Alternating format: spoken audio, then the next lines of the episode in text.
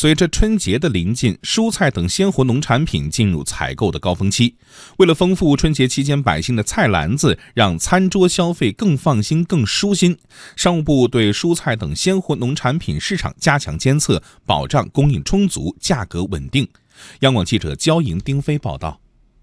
万邦蔬菜果品批发中心是河南省最大的菜篮子，每天有一千多辆货车，约三万多吨的蔬菜在这里交易。万邦国际农产品物流城负责人黄峰辉说：“从这个市场交易大数据来看，每天一百多个蔬菜的交易量，许多菜不仅品相好，而且价格便宜。春节大家可以多吃新鲜蔬菜。”春节期间，合肥市物价局将开展市场价格检查与调研，将严肃查处价格违法行为。合肥市物价局副局长胡方林说：“重点巡查粮油、肉禽、蛋菜、医疗服务、交通运输、旅游等民生价格，要规范经营者价格公示行为，提高价格信息透明度，确实维护消费者的权益。”商务部发言人高峰介绍，为保障蔬菜等鲜活农产品的节前供应，商务部加强对鲜活农产品市场的监测，保障供应充足、价格稳定。目前，全国已经建立。粮、油、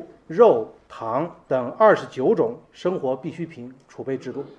北京、内蒙、新疆等北方的十七个省市区建立了冬春蔬菜储备，可保证七天的蔬菜消费量。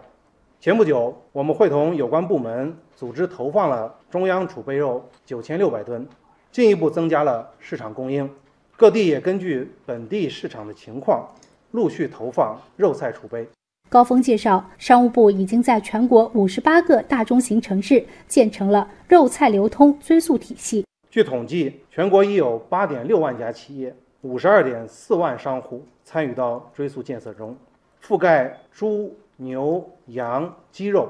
五百余种蔬菜以及部分的水果和水产。据了解，商务部启动了猪肉市场监测日报制度。春节期间还将启动生活必需品市场监测日报制度，一旦发生货销断档、价格大幅波动等情况，将第一时间响应，组织应急调运和投放，确保节日市场的平稳运行。目前从市场监测的情况看，各地节日生活必需品的消费市场总体平稳有序。